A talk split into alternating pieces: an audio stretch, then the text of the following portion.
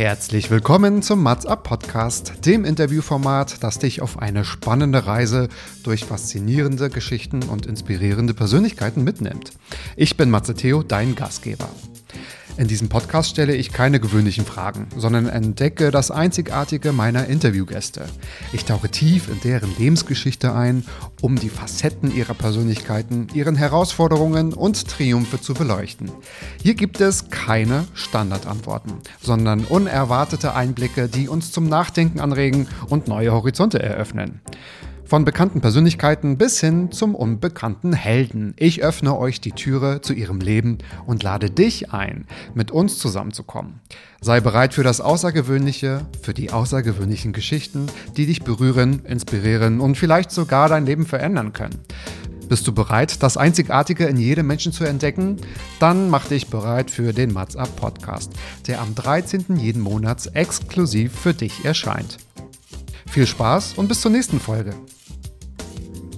So, jetzt würde quasi, jetzt ist die Intro-Musik zu Ende gespielt und ich begrüße alle, die gerade zuhören, zu einer neuen Folge. Es ist mal wieder der 13. oder 13 plus. Also heute habe ich das Privileg, einen talentierten Schauspieler in meinem Studio zu begrüßen, dessen beeindruckende Karriere und fesselnde Rollen und vor allem als Jonas Fischer in der Serie Soko Köln seit 2012 sogar schon viele von uns begeistert haben. Lukas Pilotti ist ein Name, den viele von euch bereits kennen und in dieser Episode werden wir einen hoffentlich einen tiefen Einblick in seine Leidenschaft für die Schauspiele, äh, für die Schauspielkunst Kunst und seine einzigartigen Erfahrungen in der Unterhaltungsindustrie gewinnen. Doch damit nicht genug. Sein Wunsch, Clown zu werden, verließ ihn nie ganz und somit rückt das Comedyfach immer mehr in seinen Fokus. Nebenher haut er uns Playlisten als DJ um die Ohren und darf die Rolle des Vaters auch zu seiner eigenen nennen. So ganz neu, also nicht ganz neu, aber doch neu irgendwie dazu. Da ist viel los und das schreit nach einem Interview, ja, oder vielleicht doch eher nach einem Gespräch, um mehr von diesem Talent zu erfahren. Herzlich willkommen bei Mats Up, lieber Lukas Paletti. ja, das ist mein alter Ego. Grüße Deswegen, dich, Matze. Ich freue mich sehr. Danke, dass du diesen auch. Namen erwähnt hast, dieses Name-Dropping. Dieses Name-Dropping.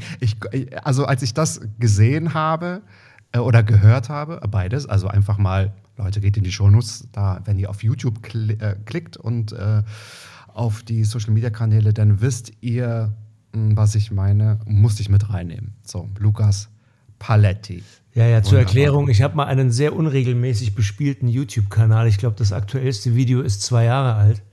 Und das heißt alles Pilotti mit Lukas Paletti. Also die Wortspielerei, die liegt mir sehr, auch wenn es in Richtung Flachwitz gerne mal geht. Der wird immer gerne mitgenommen.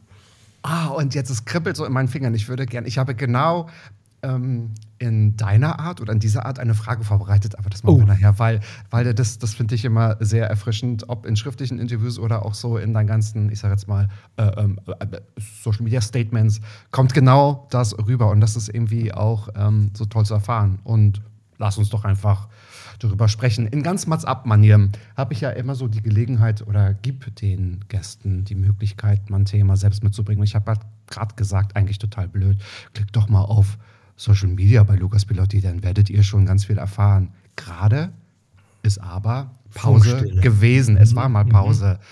Mhm. Ähm, und du hast gesagt, lass doch mal darüber sprechen. Was, wie kommt man da in ein, ein Mensch steht in der Öffentlichkeit und es gibt ein kurzes Pausenschild. Ja, Was treibt dich um? Hm. Ich glaube, ganz simpel gesagt, kriegt man ja neuerdings oder seit einiger Zeit immer so eine Screen-Time-Übersicht am Ende jeder Woche. Sie waren pro Tag im oh, Schnitt so ja. und so viele Minuten auf dem Handy. So. Das waren bei mir so schon um die sechs Stunden. Und ähm, seitdem ich diese Social Media, äh, Social Media Pause mache, sind es ungefähr noch zwei Stunden. Das heißt, ich war jeden Tag vier Stunden äh, am Doomscrollen bei allen möglichen, also Facebook, Instagram, Twitter hatte ich schon gelöscht, auch bevor Elon Musk das kaputt gemacht hat. Und ich glaube, ich brauche das einfach mindestens einmal im Jahr, um, um zu gucken, dass ich die Zeit etwas sinnvoller nutze. So sehr ich das auch mag oder eher so eine Hassliebe vielleicht dafür auch habe. Man verplempert, wenn man es falsch nutzt oder so wie mhm. ich, so mhm. exzessiv, wirklich wahnsinnig viel Zeit. Mhm. Und ähm, das ist sicher nicht für immer. Ich überlege schon bei Facebook tatsächlich ganz rauszugehen weil es sich irgendwie so verändert hat oder mir zu komisch geworden ist. Das Einzige, was mich dann noch davon abhält, ist, Ja. dass ich dann nicht mehr ähm, irgendwie up to date bin, was meine Mutter so treibt, weil die ist natürlich hauptsächlich bei Facebook. Aber ich glaube, das beschreibt vielleicht Facebook ganz gut, wenn man sagt, ja, meine Mutter ist gerade noch da. Also so blöd, wie es vielleicht klingt, aber ich finde auch, es hat sich verändert. Und ich denke auch die, ähm, also was mich hat zuerst zweifeln lassen, waren immer Facebook-Kommentare. Da gesagt, das, Genau. das tut mir auch gar nicht gut. Also egal unter ewigen- welchem Post. Und, und also ob man nun daran teilnimmt, an dieser ewigen Diskussion, besser nicht. Aber ich glaube, Ja. es ist noch nie in der Geschichte von Facebook ein Mensch vom Argument eines anderen überzeugt worden. Den Satz habe ich mir, glaube ich, auch nicht ausgedacht. Aber es ist einfach es ist so ermüdend, das zu lesen, wie die Leute einfach auf ihrer Meinung beharren und immer persönlicher, unfreundlicher und beleidigender werden. Absolut. Und ähm, das findet natürlich bei Instagram auch statt, aber da ist einfach weniger textlastig. Da geht es eigentlich irgendwie mehr um Bilder und dann besteht die Gefahr auch nicht so. Das ist so eine bescheuerte, also entweder es ist die Mutter, die, die einfach in dieser Generation Facebook vielleicht ist, oder aber auch der politisch schräg eingestellte Onkel, der schon an Weihnachten nervt und den musst du dann auch noch das ganze Jahr bei Facebook irgendwie sehen, in der Kommentarspalte. Und das nervt mich irgendwie so ein bisschen an diesem, äh, an diesem sozialen oder asozialen Medium. Ja, glaube ich auch, weil genau es, das, das Ziel oder was dabei herauskommt, ist ja meistens dann nicht so sozial. Ne? Ja, ja, das stimmt. Aber mh, das hört man ja wirklich oft, dass man sagt, hm, ich möchte das einschränken, ich muss irgendwie mein Nutzerverhalten irgendwie verändern. Aber keiner hat es irgendwie so wirklich. Nee, ich habe ja auch so einen Limiter drin, ne? Da gibt es ja sowas wie, man kann für Eine ein- Kindersicherung. Ein, für einzelne, ja, richtig, für das, das Kind im Manne. Man Ja. kann so einzelne Apps zeitlich begrenzen. Ich hatte jetzt mal irgendwie, glaube ich, alle Social Media äh, Apps eine Stunde, so Limit. Und habe es jeden Tag, dann wirst du dann so erinnert. Und dann kann man ein, äh, andrücken, egal, ignorieren oder noch 15 Minuten oder noch eine Minute. Und ich habe es halt auch jeden Tag das Limit überschritten. Und da muss ich jetzt mal kurz für ein paar Wochen oder sogar Monate mal gucken, einen Schlussstrich ziehen. Jetzt ist natürlich der Gag, ich erwische mich dabei, auf einmal bei YouTube die Shorts anzugucken. Kennst du das? Das ist sozusagen wie Instagram Reels, nur in schlecht. Und Ja. eigentlich müsste ich ganz konsequenterweise YouTube auch noch vom Handy löschen. Also es ist echt eine Suchtgefahr. Ja, ich glaube, ja, das das, ist, um deine Frage zu beantworten, der Grund gewesen, dass ich ein bisschen da die Sucht wieder in den Griff kriegen muss. Ja, ja, ja. Und als Schauspieler allerdings ist es natürlich schon auch wichtig, so ein bisschen in, in Selbstpublishing oder wie nennt man das, ich weiß auch nicht, so ein bisschen PR in eigener Sache zu machen, Werbung, Sendehinweise. Ganz ohne geht's nicht, wobei es auch viele große Schauspieler, zu denen ich mich jetzt nicht zähle, gibt, die gar kein Social Media haben und trotzdem erfolgreich sind. Also es ist nicht Voraussetzung, um Erfolg zu haben. Das ist ein wichtiger Punkt und da würde ich gerne noch mal reingehen, weil mh, das hätte ich vielleicht auch als, als, als Frage formuliert. Du brauchst, glaube ich, Social Media nicht für deinen Job. Und es gibt ja tatsächlich ganz viele, die äh, das brauchen oder die damit gerade Geld verdienen oder so. Da ist es natürlich schwierig. Und da tut es mir manchmal weh, wenn ich höre, ähm, das tut mir nicht gut. Ich verbringe manchmal zehn Stunden auf Social Media, aber ich muss, weil Kooperation, weil das und das und das. Und ich Nett glaube, glaube da, bist, nochmal. Ja. da bist du freier in der Tat, oder? Weil du hast jetzt nicht nichts äh, aufgebaut, was dich davon abhängig machen lässt. Überhaupt nicht. Also das ist für Hm. mich, also ich, ich könnte mir vorstellen, dass ein bis vier Leute dann die Soko Köln einschalten, weil sie von mir per Instagram nochmal darauf hingewiesen werden. Aber das ist ein anderer Schnack, wenn du als Influencer oder so davon oder Influencerin davon lebst und, äh, Ja. da, und da eine Art Sucht entwickelst und dann aber nicht rauskommst, weil das deine Lebensgrundlage ist. Das klingt ja äh, grauenhaft. Das möchte ich auch gar nicht. Ich weiß allerdings, dass Leute teilweise auch besetzt werden, zumindest für kleinere Rollen, aufgrund ihrer Follower. Ne? Also das ist schon auch karrierefördernd im, im Schauspielgewerbe, wenn du eine große Social-Media-Reichweite hast. Und dann teilweise wird das, geht das dann auch vor Talent. Finde ich auch etwas bedenklich, die Entwicklung, aber das habe ich äh, durchaus schon mitbekommen. Ja, das geht ja auch gerade rum, muss ich sagen. Und äh, da können wir gerne auch mal, mal reingehen. Das finde ich ja ganz interessant. Es gibt ja viele äh, kritische Stimmen. Das finde ich aber ganz gut, wenn man sich damit auseinandersetzt, dass halt äh, die Followerzahl jemanden äh, einlädt, also Rollen zu bekommen oder irgendwelche ja, Sachen äh, zu spielen, sowas nicht erlernt ist. Ist das, was in der Branche zunehmend so mit, äh, hm, mit, mit Sorge betrachtet wird? Also für die Branche kann ich nicht, nicht sprechen. Ich, ich finde das okay, wenn Leute sich dann als, als Naturtalent entpuppen oder wenn es einfach auch total auf die Rolle passt. Ich habe jetzt noch nicht erlebt, äh, zumindest in meinem persönlichen Umfeld, dass jemand eine große Hauptrolle bekommen hat, der eigentlich nicht sp spielen kann oder kein Profi ist, sondern einfach nur, weil man sich ja hofft, entweder das Publikum zu verjüngen oder insgesamt die Reichweite auszunutzen oder so. Mhm. Mm, ich, ich kann das jetzt noch nicht so genau. Ich glaube, am Ende, vielleicht vereinfacht gesagt, setzt sich Talent immer durch. Und ob das jetzt jemand ist, der eine Schauspielschule von innen gesehen hat, pff, ich würde jetzt zum Beispiel sagen, meine Schauspielschule hat mich in manchen Punkten auch nicht besser gemacht, sondern eher ängstlicher oder schlechter.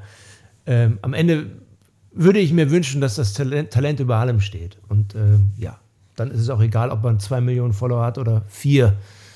Mutti und die drei Tanten. Und die drei Tanten, genau. Aber das ist ein spannender Punkt, weil ich habe mich schon mal gefragt, gibt es irgendeinen Aspekt in der Schauspielerei, oder wahrscheinlich, es gibt viele Aspekte, aber was halt nicht erlernbar ist, sondern dass es letztendlich einfach Talent ist. Das hast du ja gerade auch gesagt. Also ob man es nun gelernt hat oder nicht, oder auch einige sagen, ich habe aber da gelernt, aber und ich habe es aber da gelernt. Das ist ja auch nochmal ein, ein, ein Unterschied. Ich finde es mhm. ganz interessant, wenn man sagt, ähm, es muss aber so und so viel Talent dabei sein, weil das kriegst du nicht erlernt, um, ähm, kann man ja auf jeden Beruf äh, ummünzen.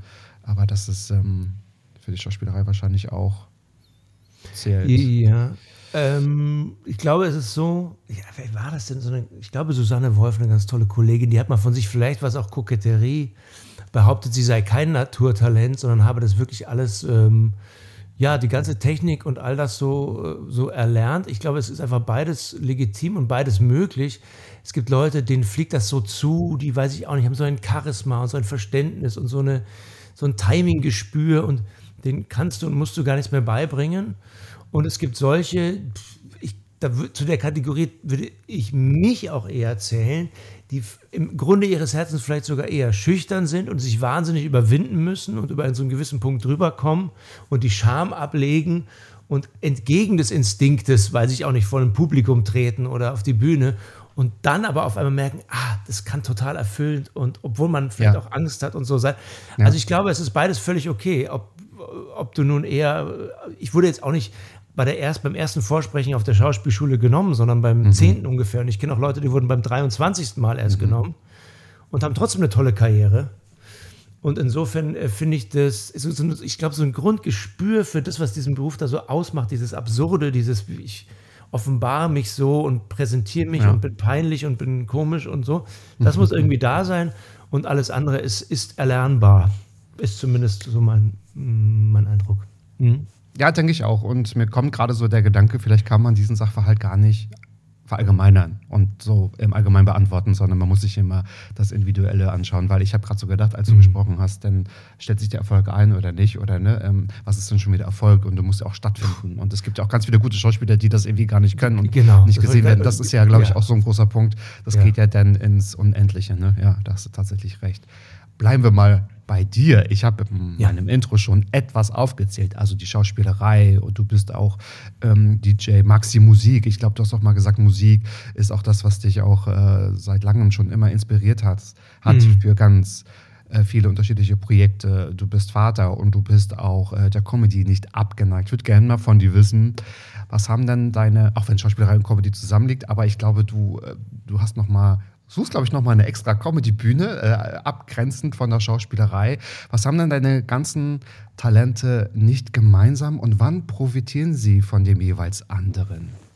Okay, Moment, das ist jetzt für ein, für ein durchschnittliches Schauspielerhirn eine zu komplexe Frage. Jetzt müssen wir es mal aufdröseln. Also du meinst, was meine, was meine ganzen Talente nicht gemeinsam haben? Genau, aber wann sie förderlich sind. Also, ähm, ja, ja, ich, also es ist immer schwer, über die eigenen Talente zu sprechen, wenn man mich dann so, so, kalt erwischt, würde ich sagen, ich habe eigentlich, äh, kann alles so ein bisschen und nichts richtig. Und deswegen bin ich Schauspieler geworden. Das ist, da habe ich mir immer mal so zusammengereimt, weil ich kann so okay singen, ich bin ganz lustig, ich kann auch so ein bisschen zeichnen. Ich habe vieles mal so, so ausprobiert und vielleicht ist das eher so das, ähm, was dahinter steckt, dass man ja als Schauspieler immer behauptet, irgendwas zu sein, irgendwas zu können und in Wahrheit eigentlich nur, leicht übertrieben gesprochen, ein Scharlatan ist, ja, ein, einer, der faked Ähm, und Fake It Till You Make It mäßig. Ich war in einer Band, obwohl ich wirklich, äh, habe ich am Schlagzeug gesessen, obwohl ich mir in ein paar Stunden selber so einen simplen Beat beigebracht habe. Egal, äh, wenn man an berühmte Schauspieler in der Musikgeschichte denkt, die waren ja auch nicht alle Virtuosen und so. Und virtu als Virtuos würde ich mich auf keinen Fall bezeichnen. Eher als, weiß ich auch nicht, einfach mal machen und ähm, wenn du von der Musik sprichst, könnte es schon sein, dass ich so insgesamt ein ganz, ganz gutes Rhythmusgespür habe. Mhm. Und das lässt sich auf alles übertragen. Ne? Also gerade bei der Comedy ja. äh, geht es ja. um, um Timing und um Pausen und um Anschlüsse und um ein Gespür auch für einen Raum oder das Gegenüber oder die Gruppe. Ich habe mich in der Gruppe immer sehr wohl gefühlt, ob es nur das Theaterensemble war oder die Band. Oh, jetzt bin ich ans Mikro geknallt, sorry. Oder eben auch das, der, der Cast bei der Soko Köln, der auch wie so ein kleines Theaterensemble ist. Ich glaube, ähm, es ist so eine Mischung aus Rhythmusgespür und, und Gespür für das Gegenüber und das ist Aufnehmen und Zurückgeben. Also vielleicht bin ich deswegen auch noch nicht auf die Stand-up-Bühne oder habe mich da noch nicht drauf getraut, weil ich schon sehr, sehr gerne einen Spielpartner oder eine Spielpartnerin habe, weil man da wahnsinnig viel, auch wie wir gerade, uns sich so schön die Bälle zuwerfen kann. Und das ist für mich dann auch, was Schauspiel, glaube ich, am Ende ausmacht, dass man eben nicht den großen Monolog hält. Das ist zwar irgendwie ganz schön und beeindruckend oder so, aber am tollsten ist es halt doch immer, immer zusammen. Und ich glaube, das habe ich mir so immer gesucht. Es beantwortet zwar die Frage gar nicht wirklich, aber ist auch irgendwie eine Antwort. Na doch, also ich kann mir schon einige Sachen rausziehen und das ist ganz interessant, denn aus diesem Grund habe ich auch dieses Format erschaffen, weil ich dachte mir, ich bin im, also ich habe gedacht, das mag ich und das kann ich vielleicht ganz gut und dann habe ich mir so überlegt, aber ich bin im Dialog besser. Und deswegen mhm. war mir klar, ich möchte ein Interviewformat haben, um yes. mich auf Leute einzulassen, um auf Leute zuzugehen oder darauf zu reagieren. Und das ist ja das, was du auch gerade, also ich will nicht unsere, unseren Beruf vergleichen, aber so das, was darunter äh, rauskommt oder die Beweggründe sind, sind irgendwie ganz gleich. Ähm, Wobei ja Michael, Michael Caine, glaube ich, mal gesagt hat, Acting is listening. Ah, Vielleicht ja. war es auch jemand anders, aber ich finde es ganz gut. Nicht, dass ich besonders gut zuhören könnte, aber ich gebe mir Mühe. Michael Caine ist doch der, der gerade in Rente gegangen ist, oder? Oder der gesagt hat, ich. Ich, ich, nein, ich glaube, auf. nach ungefähr 450 Filmen im Alter von 120 hat er jetzt äh, gesagt, es reicht, ja. Ja, krass, ja. Aber toller Schauspieler. Ähm, Sensationell. Also, das heißt, du. Mh, hm, ich setze das mal oben drüber, du bist Schauspieler und ähm, du hast gesagt, man kann, also man, man faked manchmal was oder zumindest hast du das Gefühl, ähm, oder man könnte mhm. denken, dass, ne? also wenn es auch um die ganzen anderen Sparten geht, also fake jetzt im positiven Sinne, also dass du äh, eine Rolle einnimmst, heißt das, wenn du dich auf die anderen Bereiche beziehst, dass du gar nicht aus deiner Schauspielrolle fällst oder aus einer Rolle, es muss nicht die Schauspielrolle sein, also oder hilft dir, nochmal anders gefragt, ich merke auch gerade, oder ich weiß erst, glaube ich, welche Frage rauskommt, wenn ich zu Ende gesprochen habe, ähm, ist alles abseits von deiner Schauspielerei oder hilft dir die Schauspielerei auch die Rollen des Lebens zu spielen? Definitiv ja, glaube ich, so beantworten zu können, weil oftmals ertappe ich mich so dabei, ich weiß nicht, ob es anderen auch so geht, wenn man zum Arzt geht, dann ähm, also als Beispiel, dann spielt man ja auch so ein bisschen den Patienten. Also zumindest ich bin es so. Ich will jetzt ein guter Patient sein, gut vorbereitet, genau formulieren können, wo es irgendwie weh tut, auch ordentlich warten, nicht zu viele Umstände bereiten ähm, und oder man ist der Kunde oder man ist man ist ja immer immer in irgendeiner also Schauspiel ist ja auch oft Situationen, vielleicht weniger Rollen, sondern zumindest fasse ich das immer so auf sondern eher Situationen, in die man geworfen wird. Und ja, eine Szene, genau. Das beschreibt es besser. Ja, ja, du hast genau, recht. Ja, ja. ja.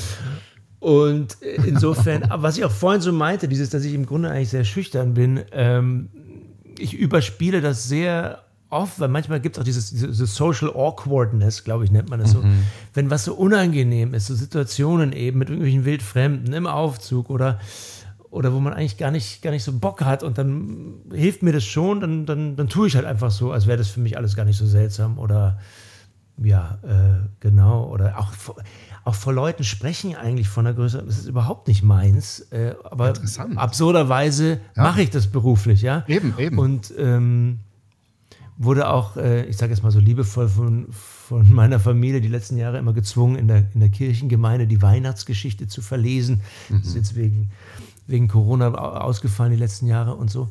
Aber da ist mir jedes Mal dermaßen die Düse gegangen vor diesen tausend fein gekleideten, äh, die voller Erwartung, dass ich mich da fehlerfrei äh, verhalte und das da vorlese. Und habe ich mich auch mal verhaspelt und hochrot geworden. Und vielleicht hätte mich da wiederum eine Rolle ganz gut oder eine Figur geschützt, weil da war ich ja nur ich in diesem Kirchensaal, der diesen recht schwierigen Bibeltext da liest. Also wenn ich so drüber nachdenke, warum mache ich das eigentlich? Das ist ja furchtbar. Ich bringe mich ja immer in Schon. stressvolle Situationen, aber vielleicht Schon, ja. to feel alive. I don't know.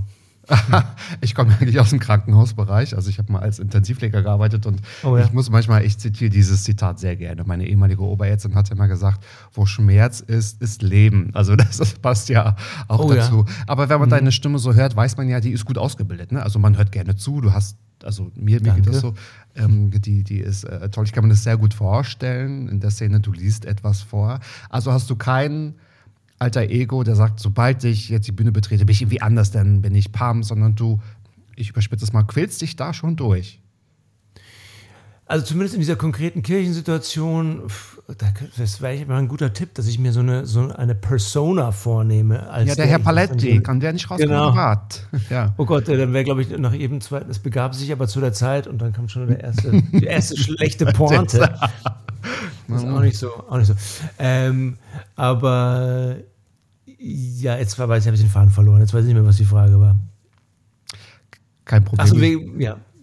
Ja. Ich glaube, wegen der so vor, vor, den Leuten sprechen und so. Ah, also ob dir ein alter Ego helfen würde oder oder ja, oder, ja. oder ich habe gemerkt, das dass mich wahrscheinlich aus dem Konzept gebracht, weil du, weil das ein echt guter Vorschlag ist, ja.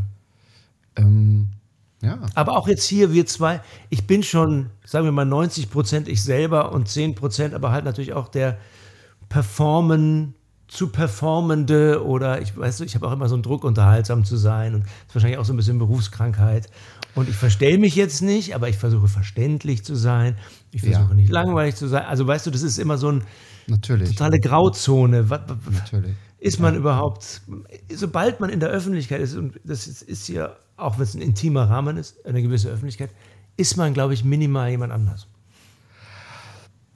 Mir kommt das ganz gelegen und ich finde es auch gut so. Mir geht das ähnlich, weil ich denke mir immer, ich kann das so von mir sprechen, ich bin besser, wenn es um etwas geht, weil dann sitzt man immer ein bisschen vorne an der Stuhlkante. So, wenn du dir jetzt Richtig. keine Mühe jetzt äh, geben würdest, dann mhm. wäre das jetzt tatsächlich ein Sofagespräch. Und ich denke mir immer, ähm, so ein Sofagespräch unter Kumpels, das muss ja nicht in die Öffentlichkeit. Also wenn es darum geht, wir veröffentlichen was, finde ich, dann kann das auch, dann muss man auch etwas performen. Sonst würde ich ja auch ins Mikrofon nuscheln und sagen, äh, Silber, was ist, ist los hier? Ja, ich, ich glaube, es gibt so ganz, ganz wenige, ähm, vielleicht auch in der Schauspielzunft, die haben dieses gottgegebene, die können wahrscheinlich wirklich komplett unvorbereitet, gerade aufgestanden, vielleicht noch halb besoffen, sage ich jetzt mal so übertrieben, in der Couch lungern, im Bademantel und es wäre trotzdem ein ultra spannendes und interessantes Gespräch. Aber ich bin wie du, Typ Stuhlkante vorne, vorher sammeln, vorbereiten, sich ein bisschen sortieren und so. Und ich glaube, ganz wenige können 100% sie selber sein und man hört trotzdem wahnsinnig gerne zu und findet es nicht irgendwie banal oder ein Gespräch unter Kumpels, aber ich glaube in den meisten Fällen. Naja, mh, ja. Äh, ja, oder? Ja. Mir fällt jetzt auch kein konkretes Beispiel ein. Nee, es ist natürlich, aber, aber ich glaube, das schließt, das eine schließt das andere nicht aus. Also ich glaube definitiv, wenn ich dich um drei Uhr äh, nachts wecken würde und du würdest von irgendwelchen spannenden Geschichten erzählen, würde ich dir, glaube ich, auch gerne zuhören. Aber wenn es um oh, etwas danke. geht, glaube ich, also ne, wenn mm. es um mhm. etwas geht, ob jetzt nun dieser Podcast oder die Kirchengemeinde oder roter Teppich, Pressetermin oder die Szene, ist, hilft es ja natürlich, wenn man das ernst nimmt. Das, man kann es mhm. ja auch so sagen, es ist ein bisschen Wertschätzung der Situation gegenüber. Man sagt auch in, in der Schauspielszene so, wenn die Beträge, wenn es Beträge gibt, die einigermaßen hoch sind, wenn es, wie ja, du sagst, genau. um etwas geht. Ja. Und, ja. Guck mal, schade, dass man das nicht sehen kann, weil ich zeigte jetzt mal was. Kennst du diesen Blubberschlauch wahrscheinlich? Das habe ich genommen, um meine Stimme aufzuwärmen. Äh, das heißt äh, ja auch. Ja, habe ich mal gesehen, ja. Ich will nicht verkratzt klingen. Ich möchte mir Mühe mhm. geben. Ich treffe Lukas heute zum allerersten Mal und man sollte mich im besten Falle in einem Podcast gut verstehen. Mhm. Ähm, und ich gebe so bin ich auch, ja. und sitze gerade und nicht im Schneidersitz auf dem Boden, was auch gehen würde. Ne? Aber ich glaube, ich möchte mir Mühe geben und und und du hast gerade von diesen Prozentsätzen gesagt, so 10 Prozent sind noch so ein bisschen, also du bist zwar schon du, ich bin ja auch ich, aber ich glaube, also 25 Prozent ist bei mir auch, ähm, ich verstelle mich nicht, aber ich möchte performen, das ist mein Job, jetzt gib die Mühe mhm. und so. Und ich finde, das geht mhm. sehr gut einher. Und ich glaube, so diese Prozentsätze gehen ja wahrscheinlich tausendmal hoch und runter, verschieben sich ja endlos am Tag weil, ja. ob nun beim Arzt oder so, ich musste gerade daran denken, ich bin zwar kein Schauspieler, aber mir hilft das manchmal auch oder hat geholfen. Ich war jahrelang äh, Führungskraft, wenn ich manchmal unangenehme Gespräche hatte, habe ich mir eingebildet, das hilft. Stell dir mal vor, das ist eine Szene, ich spiele das jetzt einfach nur. Es hat mir ein bisschen Distanz nur gegeben. Nicht von wegen, ich bin der Besser und kann besser rüberkommen. Es hat mir ein bisschen mehr Distanz gegeben. So, stell mal vor, es ist jetzt einfach nur irgendwie eine Szene und ich muss jetzt mal sagen, mein Gott, zum dritten, das klappt hier so gerade gar nicht. Das hat mir mal ein bisschen mhm. geholfen. Also, nicht umsonst gibt es ja auch viel so Schulungen für Führungskräfte ja. und, und, oft ja. auch von Schauspielenden, die, ähm, die in puncto Körpersprache oder Textsetzung, Stimme, ja, der, der, sogenannte ja. Hochstatus ist ja auch eine Behauptung. Du bist ja einfach auch nur ein Mensch. Zufällig ja. bist du da in der, in, der, in der ausgedachten Hierarchie drüber. Aber du kannst es total verstärken, indem du, weiß ich jetzt auch nicht so, zum Beispiel langsam sprechen, viel Pausen, mhm. Blickkontakt. Es gibt so, oder auch leise, also nicht laut, ne? Schön leise, weil da zwingst du das Gegenüber zuzuhören. Mhm. Und all das sind ja Schauspieltechniken letztendlich, die einem dann helfen, den Chef zu mimen, der man ist. Genau. Und auch ähm, bei privaten unangenehmen Gesprächen oder wenn man irgendwie Liebeskummer hat und man muss das irgendwie rausgehen und freundlich sein und so, ne? Oder denken, ja, komm, jetzt äh, muss vielleicht nicht jeder wissen, dass man gerade drei Stunden geweint hat mhm. und den traurigen Celine Dion-Song gehört hat, ähm, habe ich mir so gedacht, komm, das ist, als wenn es im Drehbuch steht, denn habe ich eine Distanz und komme da irgendwie so schneller durch. Also das ja. ist, äh, ja. Lügen auch. Ist naja, oder? Nicht wahr? oder lachen über einen Witz, der nicht lustig ist und so. Ja, hm. es ist, ähm, es ist ein komischer Beruf. Letztendlich ist es überhaupt einer, ich weiß es manchmal nicht. Natürlich, das Wenn, ist einer. Also, na klar.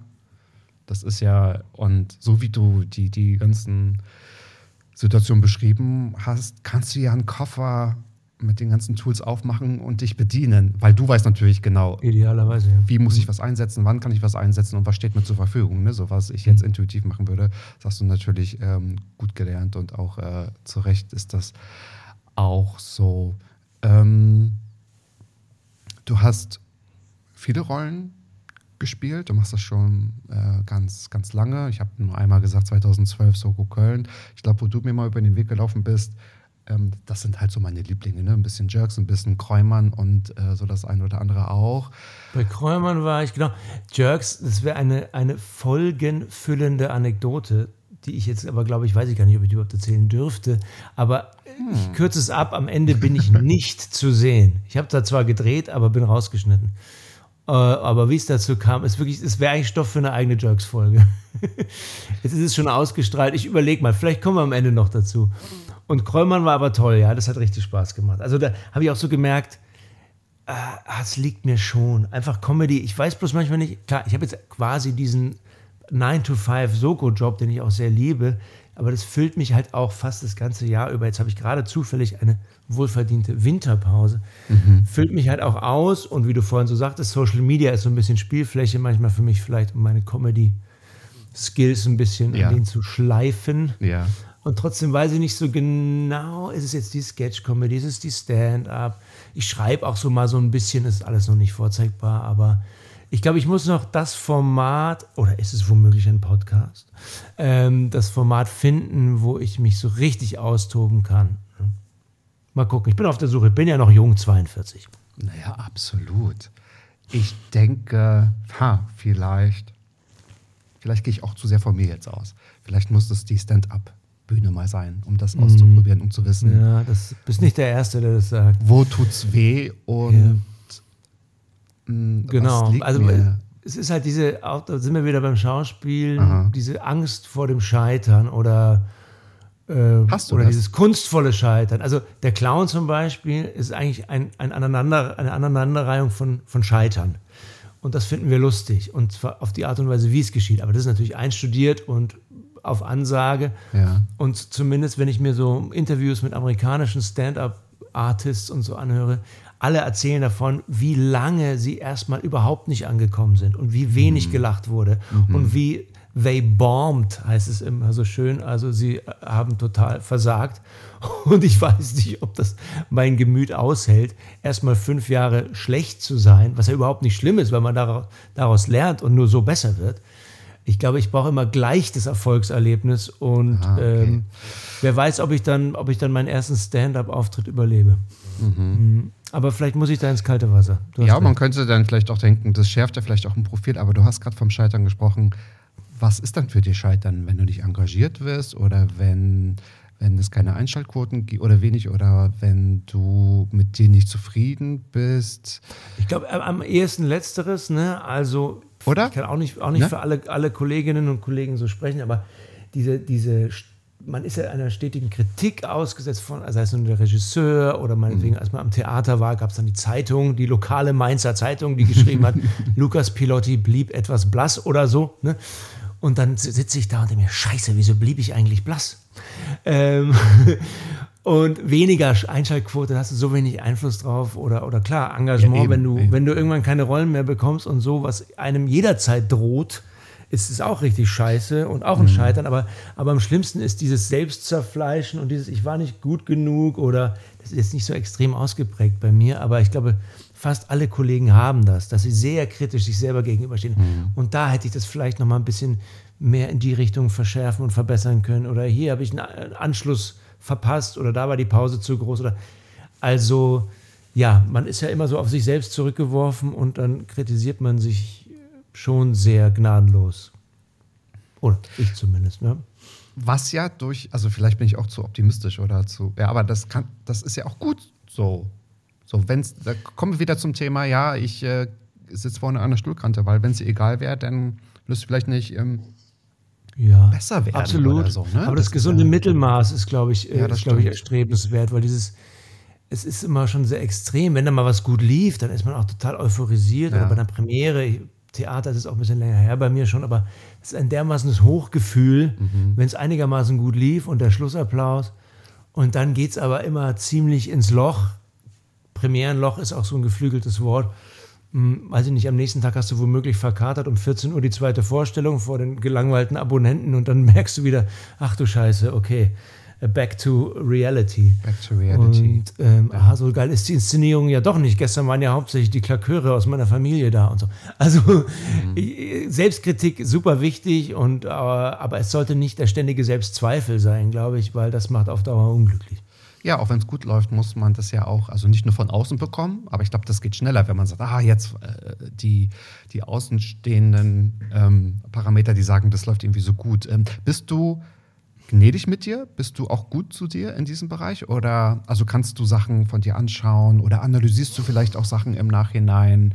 Oder bist du, egal ob gut oder schlecht, so von wegen immer nur nach ähm, Optionen suchen, wo es irgendwie besser geht? Oder bist du da, also ist man so getrieben? Oder bist du getrieben? Ich kann ja nur, ich ja. spreche ja mit dir, mhm. kannst ja nicht für alle sprechen. Ich bin sehr getrieben. Ähm, ich wurde auch kürzlich mit ADHS diagnostiziert, was mich nicht überrascht hat, aber habe ich immer schon so gedacht. Und da hat, hat, man ja auch so eine innere, innere Getriebenheit, die mhm. aber gerne mal in so eine Art Leerlauf äh, ausartet. Also sprich, man tritt so auf der Stelle und kommt nicht richtig weiter, aber der innere Motor läuft und läuft und läuft. Mhm. Und ich kann, bin schon nicht sehr gnädig zu mir. Ich kann mich auch ganz schwer gucken. Ne? Also man am Theater mhm. lernt man eigentlich immer so, sich, sich so möglich, so wenig wie möglich selbst zu beobachten bei dem, was man tut. Das, äh, und beim Film ist es eigentlich genau anders. Ja. Da sollte man sich eigentlich schon äh, die Sachen, die man so macht, angucken und schauen, aha, was habe ich denn da? Das ist auch sehr technisch oft. Ne? Wieso habe ich da jetzt eigentlich so oft geblinzelt oder den Mund so komisch verzogen oder solche Sachen, die beim Theater so ein bisschen egal sind, weil du es ab Reihe 4 nicht mehr so genau siehst. Und es lädt dazu ein, sehr selbstkritisch zu werden. Und ich, ich gucke mich nicht sehr gerne an. Nee, das überlasse ich lieber anderen. Mhm. Ja, kann ich mir sehr gut vorstellen.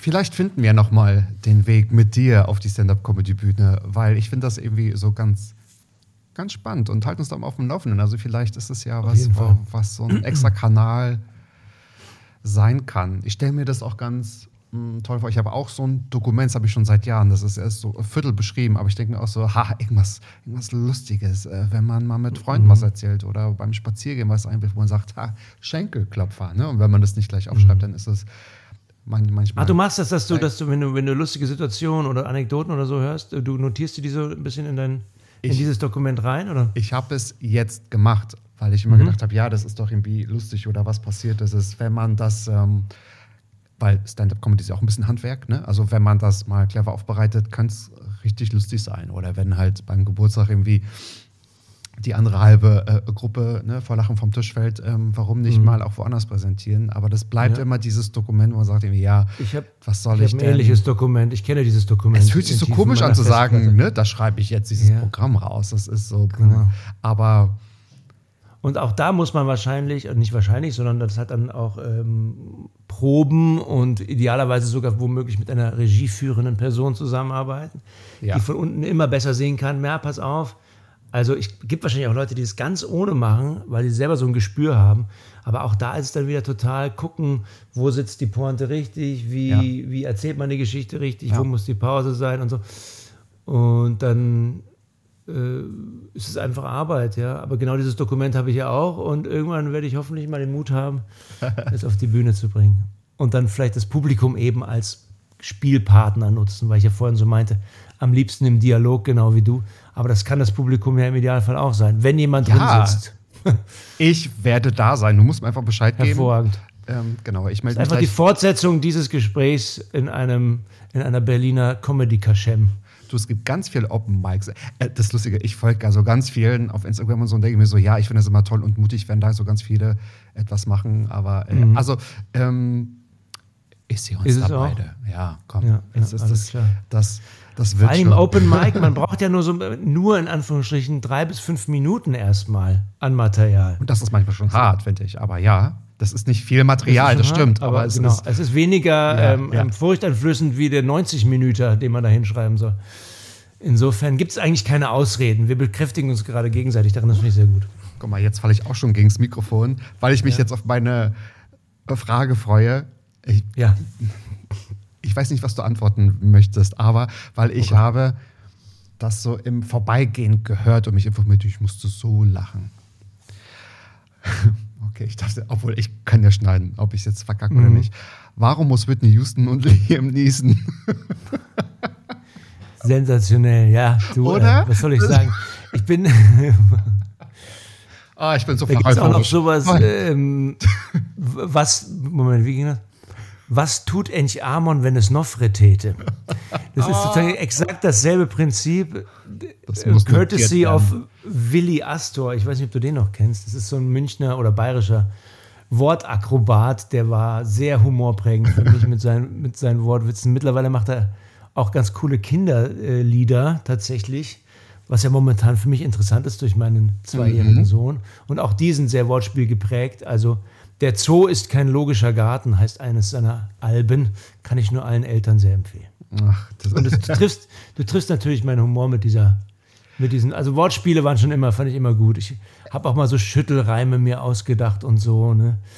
Äh, sowas mag ich einfach. Ja, und das ist so, so schnell und so ein kluger Witz, das ist ja die, äh, die Sache, ne? Auch wenn da jetzt keine, keine Message dahinter ist. Also wie gesagt, so im, Vorbeigehen, es hat so mein Humorzentrum getroffen, dass ich gedacht habe, ich nehme das als Frage, weil das äh, kommt, das habe ich von deinem, von einem YouTube-Video von dir ähm, gedacht habe, ich mache so die Pforte auf, wenn wir über Comedy sprechen wollen. Guck mal, jetzt haben wir aber schon ganz philosophisch im Vorfeld über, über Comedy oder über die Tätigkeit. Das war ein Zitat von mir sogar. Ja, das ist, ach, das wusstest du Wow. gar nicht. Das ist Nee. von dir. Ja, ja, ja. So hast du auch. Stark.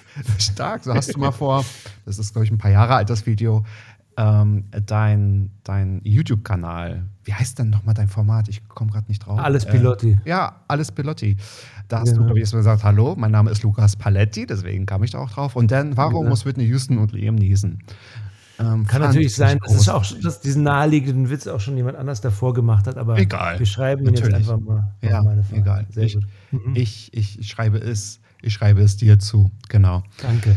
Nun sind wir ja, nun, nun haben wir gelacht, es gibt ja manchmal auch, wenn man zu sehr vielleicht auf Social Media oder Nachrichten schaut, gar nicht so sehr nach Lachen, äh, mhm. weil irgendwie so gerade ganz viel passiert und äh, wir haben gerade schon gesprochen, du bist, also vieles treibt dich um und auch gerade so viel im, im, im, Inneren, wenn es um diese bestimmten Rollen geht, inwie, ähm, inwiefern beeinflussen denn so diese alltäglichen und politischen Geschehene die Unterhaltungsbranche für dich? Ist es das, was, also wird man schon beeinflusst, wenn es um Rollencharakteren geht, um irgendwas zu schärfen? Kann man, muss man jetzt besonders eher, also man, ich will gar nicht so zu allgemein sprechen, aber hat man das Gefühl, jetzt mehr Comedy, weil wir es brauchen oder nein? Ähm, also gibt es schon irgendwelche Sachen, die das, äh, die, die, die, Frage ist falsch, ist man schon beeinflusst? Äh, ist das irgendwie so mhm. zu spüren? Geht man mit einem anderen Mindset schon an einen also ich würde mich jetzt, also ich kann die Frage gut verstehen, ich, ich würde mich jetzt gar nicht als Vertreter der, der, der Comedy-Branche ähm, überhaupt schon auszeichnen. Ich für, ganz persönlich, für meinen Geschmack kann ich nur sagen, je dunkler die Zeiten, desto dringender nötig das Lachen, auch wenn es jetzt vielleicht ein bisschen mh, hm, kitschig oder wie auch immer pathetisch klingt. Äh, äh, insofern, ich, ja, ich lasse mich sehr beeinflussen. Ich bin auch sehr interessiert am Weltgeschehen, ertappe mich aber seit der Geburt meines Sohnes auch oft dabei, Dinge, also auch mal die Tagesschau auszumachen oder gar nicht erst zu gucken oder eher mich zu zerstreuen und werfen mir das dann aber auch wieder vor. Moment mal, du musst ja schon äh, sozusagen informiert bleiben und so. Ähm, will jetzt auch nicht zu schwarzmalerisch werden, weil das hat ja auch alles gar keinen Sinn. Aber ich, ich ertappe mich dabei, wie ich auch so in meinem Medienkonsum Nachrichten und Infosachen und so etwas ausblende und mehr tatsächlich ja. die Zerstreuung suche. Ich, auch die, ich gucke kurze Comedy-Formate, also sprich sowas wie so 23-minütige Sitcoms, What We Do in the Shadows, irgendein Zeug, was nichts mit unserer bösen ja. Welt da draußen zu tun hat, sozusagen. und ich gut. mag auch so, so politisches Kabarett ähm, ich habe lange mal äh, in München an so einer sehr renommierten Kabarettbühne gearbeitet und da waren mir dann auch immer diese rein politischen äh, Kabarettistinnen und Kabarettisten, das war mir alles dann auch zu, man spürt die Absicht und ist verstimmt. Also richtig lustig war es dann halt einfach nicht. Ne? Es war vielleicht irgendwie wichtig und relevant und politisch, Aha, aber also, okay. ich habe halt überhaupt gar nicht gelacht so.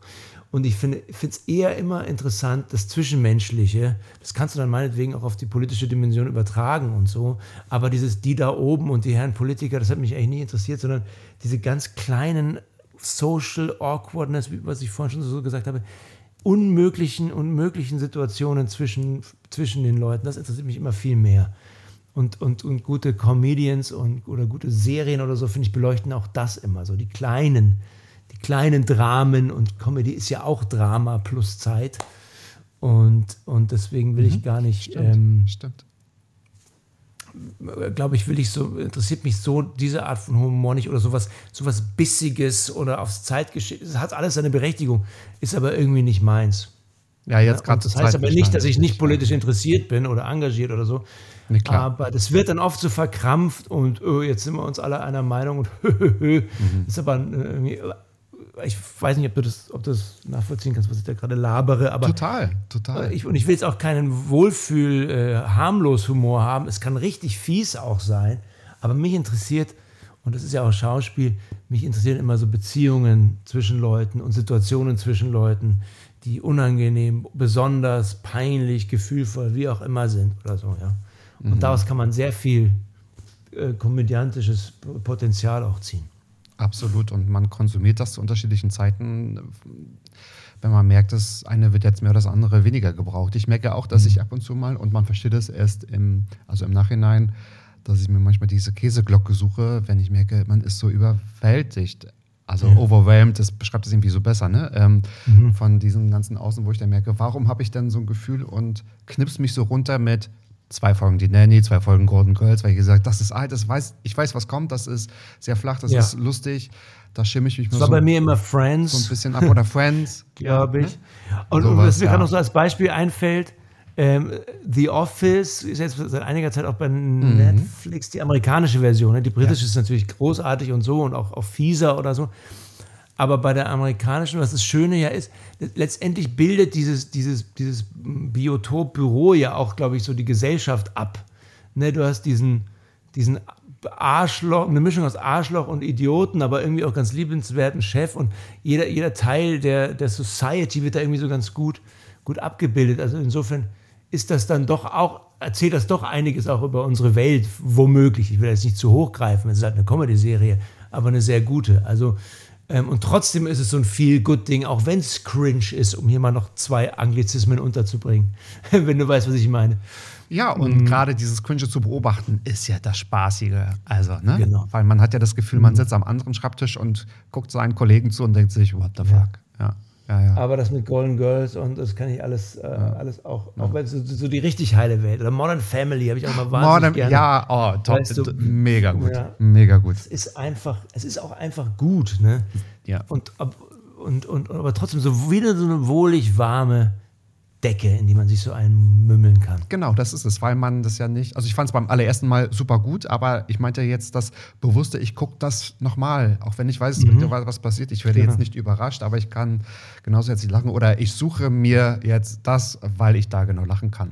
Es ist aber so, dass du deinen ganz tollen Beruf in diesen, ich will nicht unsichere Zeiten sagen, aber in diesen chaotischen Zeiten besser wertschätzen kannst. Also denkst du dir, ach, Gott sei Dank mache ich wenigstens das und, und, und, und äh, habe so einen, so einen Beruf, der mich komplett ausfüllt und mir so Spaß macht. Ist es so, wo man, total. ich will nicht jetzt sagen, bist du dankbarer, aber du verstehst, glaube ich, was ich meine. Doch, ich bin auch, da habe ich gestern noch drüber gesprochen mit Leuten. Ähm, ich wäre ja zum Beispiel überhaupt kein Typ für Homeoffice, was wir jetzt hier auf eine Art auch machen, weil wir remote aufnehmen, aber ich brauche die Leute um mich herum und, und alleine das, selbst in der Pandemie haben wir mit einem hohen Sicherheitskonzept und viel Testungen und so, sehr schnell wieder gedreht und auch drehen dürfen. Und ich habe richtig gemerkt, oh, endlich Leute, auch wenn alle mit Maske und so. Aber allein das ähm, weiß ich so zu schätzen, dass man diesen und auch jeden Tag irgendwie was anderes. Dir geht es ja wahrscheinlich ähnlich, weil du, weil du jeden, jedes Mal einen anderen völlig unterschiedlichen Gast hast oder mhm, so. Mhm. Ich möchte jetzt auch die Bürojobs, diese 9 to 5, gar nicht schlecht machen. Das, ist, äh, das hat sicher auch für Leute seinen Reiz. Aber ich für mich weiß, ich würde mich da zu Tode langweilen und bin total froh, diesen Beruf ausüben zu dürfen und noch ausüben zu dürfen und hoffentlich auch noch lange. Da gibt es ja auch letztendlich keine Altersgrenze. Wie wir sprachen vorhin von Michael Caine. Ähm, das ist ja auch das Schöne und man kann sich da auch immer wieder neu erfinden und es gibt so viele Spielarten. Und ja, solange noch gedreht wird, ähm, hoffe ich, dass ich auch irgendwie Arbeit finde. Oder es Bühnen gibt.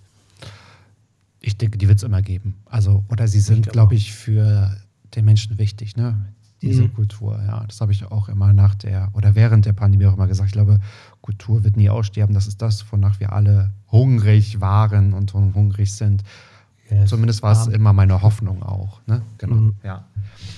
Ähm, ich habe mir mal eine andere, vielleicht etwas äh, gemeinere Frage rausgeschrieben. Das habe ich schon mal anderen äh, Schauspielkollegen von dir auch, ähm, also habe sie gestellt. Gibt es so irgendeine Rolle, egal ob Theater oder Film, ähm, die du ganz anders gespielt hättest? Also jetzt mal wirklich, es geht jetzt nicht um die Leistung von Kollegen, sondern welche Rolle dich ähm, vielleicht so fasziniert, wo du gesagt hast, die würde ich ähm, ganz speziell mit, mit meinem Streusel das Glitzer bestreuen. Da würde mir bestimmt was einfallen, wenn ich nicht so off guard erwischt worden wäre. Ist natürlich immer schwierig, was du schon so andeutest, dass man dann vielleicht Kolleginnen oder Kollegen ans Bein pinkelt oder so. Ja, also genau, das ist überhaupt nicht meine Intention, ne? sondern ja.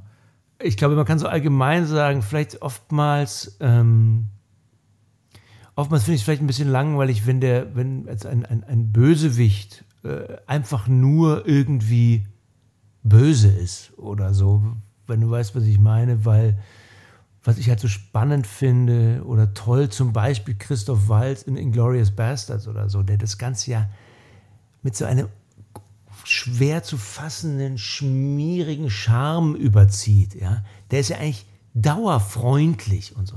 Sowas reizt mich immer viel mehr als, als der Grimmige, der einfach nur evil ist. Ähm, so, das würde mir so spontan einfallen, dass ich das, dass ich dann eher zu, zu sowas Zwiespältigem oder Uneindeutigem tendiere oder auch so die Lust, diese Menschen, die denken ja von sich selber auch gar nicht, dass sie böse sind oft, sondern die finden sich, sie machen sozusagen das Richtige oder so, ja.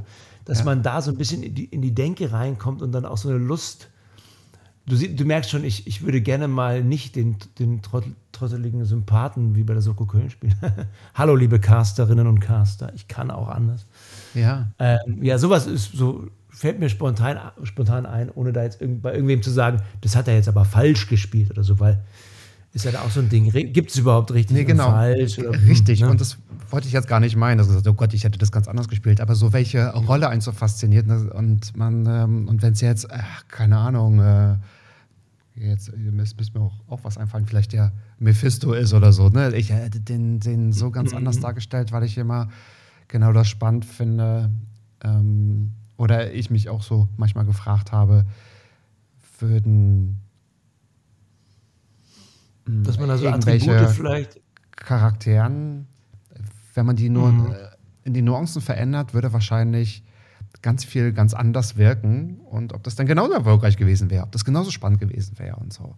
Weil der Christoph Walz, oder nicht Christoph Walz, aber die Rolle, wenn die durchgehend böse wäre, glaube ich, wäre das nicht, nicht so schmierig fatal. Dann wäre es vielleicht so sehr offensichtlich und plump vielleicht, ne? So, und das ist, glaube ich, das, was. Genau, äh, genau. Weil man so guckt ja auch, das ist ja das, das Seltsame, man guckt halt total gerne, total gerne zu. Ähm, das ist ja auch so das Faszinierende, weil wenn es jetzt nur böse wäre, dann würde man am liebsten sofort ausmachen. Vermutlich, wenn man einigermaßen einen moralischen Kompass hätte. Aber so zieht er einen halt auch irgendwie so in seinen Bahn. Ich, habe es jetzt auch lange nicht gesehen, vielleicht erzähle ich auch Quatsch. Nein, aber er hat ja nicht umsonst den Oscar dafür bekommen, wahrscheinlich. Ja. Und es gibt, äh, du, äh, konkret fällt mir nichts ein, aber ich finde auch so, so einen ähm, Richard III., der ja also beschrieben mhm. ist als, als wahnsinnig hässlich und humpelnd und buckel, mhm. da haben wir jetzt schon auch oft genug das alles weggenommen. Also wir, sage ich, die Theaterwelt oder so. Und dann funktioniert es genauso. Oder der, der geschätzte Kollege Eidinger hat sich nur noch so symbolisch so eine Art Buckel so draufgeschnallt. Und schon war das klar, dass es eigentlich gar nicht darum geht, dass es nur für die Erklärung, warum er so einen Minderwertigkeitskomplex hat und in dem Fall daraus so eine mh, mm, böse Energie entwickelt. Dafür war das wichtig. Ansonsten braucht man das alles nicht. Genauso wenig ähm, muss sich heutzutage noch ein äh, weißer Schauspieler als Othello äh, oder Gott sei Dank nicht mehr anmalen, sondern wenn man das erzählt und irgendwie äh, glaubwürdig die Hintergründe Gründe beleuchtet, dann haben wir uns davon Gott sei Dank schon verabschiedet. Und idealerweise spielt es natürlich eine, eine Person of Color heutzutage, ja. aber genau so. Ja, spannend sehr komplex und wir könnten jetzt, glaube ich, den ganzen Klar, Nachmittag noch. Äh, will ich noch wollte es fast gar nicht aufmachen, aber. Noch eine Folge, noch eine extra Folge. Genau. Ei, ei, ei, ei, ja. genau. Ich glaube, mit dir könnte man. Neben der, neben der Jerks-Anekdote. Äh, eben, genau, das wollte ich gerade sagen. Ich sehe uns aber auch, ich sag mal, im, im Berliner Ensemble auf der Bühne und so ein Live-Podcast äh, in so einem schmierigen, schummrigen Licht, ja, so mit zwei Gerne, ja. Be Bin ich, ich glaube, sowas. Das, das könnte man mit dir, glaube ich, sehr gut machen. Jetzt, mit der S-Bahn bin ich ja schnell drüben. Du, ich auch, ja, die Ringbahn, die bringt mich überall hin. Ja, so drüben, genau, ja, du musst ja erstmal ja. rüberkommen, ne? Genau. Ja. ja. aber auch Ringbahn, da sind wir schon richtig. Ja. Sehr gut. Ähm, meine letzte Frage schon, ich will irgendwie gar nicht aufhören, aber vielleicht ziehen wir das noch ein bisschen künstlich in die Länge. Aber ähm, die letzte Frage, die ist bei allen gleich gewesen. Und ähm, mhm. ich äh, stelle sie gerne auch dir. Was ist in deinem Leben schon so gut, von dem du möchtest, dass noch ganz viel mehr davon passiert und so bleiben kann? Puh, da bin ich natürlich immer noch unter dem Eindruck der Geburt meines Sohnes vor ziemlich genau zwei Jahren. Oh. Und der Kerl ist ja noch lange nicht fertig irgendwie, aber der ist schon so gut bei, aller, bei aller Anstrengung und Herausforderung. Und damit will ich jetzt nicht sagen, dass noch fünf andere dazukommen sollen, aber der soll einfach einfach so bleiben und, und nur noch ein bisschen größer werden und dann äh, gibt es eigentlich gar nicht mehr zu sagen. Das heißt, das hat dich äh, ähm, im besten Sinne aus dem Konzept gebracht. Genau, hat dich das so überrascht, so dass man so fühlen kann? Boah, ja. Ja, ja, total. Also erzählen ja einem alle vorher und so. Ja, und man eben, denkt sich, man, man, denkt, man wüsste das auch davor schon, wie das ist, und dann ist es doch irgendwie ganz anders. Und ähm, ja, es ist crazy. Also es, es vor allem es mm, bringt einem aus, aus, aus allen sicher geglaubten Konzepten und so. Ne? Man muss wirklich sehr geduldig werden und improvisierfreudig und Pläne über den Haufen schmeißen und es mhm. bringt wirklich alles, also bringt alles durcheinander und ähm, aber wo Schmerz da leben, ne? Siehst du? Ah. ja, das. Und da fällt mir die Wasserflasche um. Und mit Schmerz meine ich einfach nur, wenn, wenn, ja. wenn ich aus meiner Komfortzone raus muss. Mm. Mein, mein, Sohn bereitet mir jetzt keine Schmerzen. Ja. Aber ich sag mal so, ich habe zum Beispiel eigentlich ganz gerne eine aufgeräumte Wohnung. Und mehr ah, brauche ich auch gar nicht zu sagen. Ja, ich wollte gerade sagen, da kommt das Leben aber dazwischen mal lieber. Das Richtig. ist, glaube ich, relativ so klar. Ja. Das ist aber eine schöne Antwort, weil warum habe ich die Frage genommen? Damit sie nichts eröffnet, von wegen, was willst du noch? Ne? So, ich möchte, ich möchte gerne, sondern das, was jetzt schon so gut ist und ja. das, was jetzt passiert. Ja, gute Frage. Und das, was jetzt, ja, genau, ja, ja. Sie wurde mir mal aus der eiskalten Ecke gestellt. Oh. Und äh, da dachte ich mir so, weißt du noch, was du geantwortet die hast? Die hat mich so beschäftigt. Ähm, ich habe sie fälschlicherweise damals beruflich beantwortet und habe dann zu Hause gemerkt, mhm. irgendwie, das sind gar nicht die Sachen, die mich umtreiben. So, das ja, aber wenn es der erste Impuls mich, war, dann. Äh, bewegen. So. Und, äh, mhm. Aber sie wurde mir in einem beruflichen Kontext gestellt, deswegen habe ich gedacht, ich muss vielleicht so antworten. Aber ja, das war ähm, ganz spannend. Und dann habe ich einfach. Weil so, du gerade in deiner Rolle des Berufs ja, ja, genau, warst genau. und den Bogen. Eben, so haben sich meine Prozentsätze verschoben. Das ist so spannend. genau. Also, mein Gott, ja. herrlich. Mein lieber Lukas, das war mir die, aller, äh, die allergrößte Freude. Es war doch ein Fest. Ich bin Mir manchmal wirklich überrascht und ähm, ich kann diese Frage gar nicht mehr beantworten, wenn einige fragen, wer ist dein Lieblingsgast gewesen? So immer der aktuelle, weil es ist schon ja, was Du bist auch mein Lieblingsgastgeber. Ja, der erste. genau, der aktuelle. der aktuelle. Nein, aber ich möchte sagen, ähm, jetzt anders als vielleicht äh, in, der, in der Talkshow, wo man seine zehn Minuten hat, ist das, ich meine, wir sehen uns zum allerersten Mal und sprechen so Richtig. persönlich. Und das Verrückt, ist auch immer ganz nett. Und man ist immer wie so beseelt, geht man, also so geht es mir zumindest, aus so einem Interview raus, weil man, ich bin immer so froh, dass man sich so drauf einlassen kann. Ich bin auch natürlich offen und ganz gespannt, wenn es mal so ist, wenn es irgendwie so gar nicht funktioniert oder wenn man sehr in die Meinung auseinandergeht. Das finde ich irgendwie auch völlig in Ordnung. Aber Absolut. wenn man sich so festquatschen kann, weil ich denke mir, wo hätte das sonst so ein Gespräch gegeben? Anyway, also mhm. wunderbar. In der Ringbahn vielleicht, ne? die fährt ja immer, immer im Kreis. Das stimmt, da können wir uns echt Zeit lassen. Vielleicht machen wir da mal einen Live-Podcast in der Ringbahn. Einfach, das Ey, ist doch. Das ist keine schlechte Das ist wirklich Idee. keine schlechte Idee. Ein bisschen die Außengeräusche rausfiltern, aber ansonsten. Naja, aber die sind vielleicht ganz, genau. The Ring of Life, da hast du auch schon einen Titel. Genau. Ähm, liebe BVG, ich melde mal gleich. Und ja, genau. ähm, wenn, Schön. wenn euch die Folge gefallen hat, sagt es Lukas, sagt es mir. Seid auch nächsten Monat wieder mit dabei am 13., wenn es heißt Mats ab, der Podcast mit den einzigartigen Fragen. Bis dahin, liebe Grüße und tschüss. Tschüss, Lukas. Tschüss, tschüss. Ciao, ciao, Matze. Danke. Mats ab. Klappe, Ecke, die erste. Hallim, hallim. Ja. Mann, du bist gefeuert.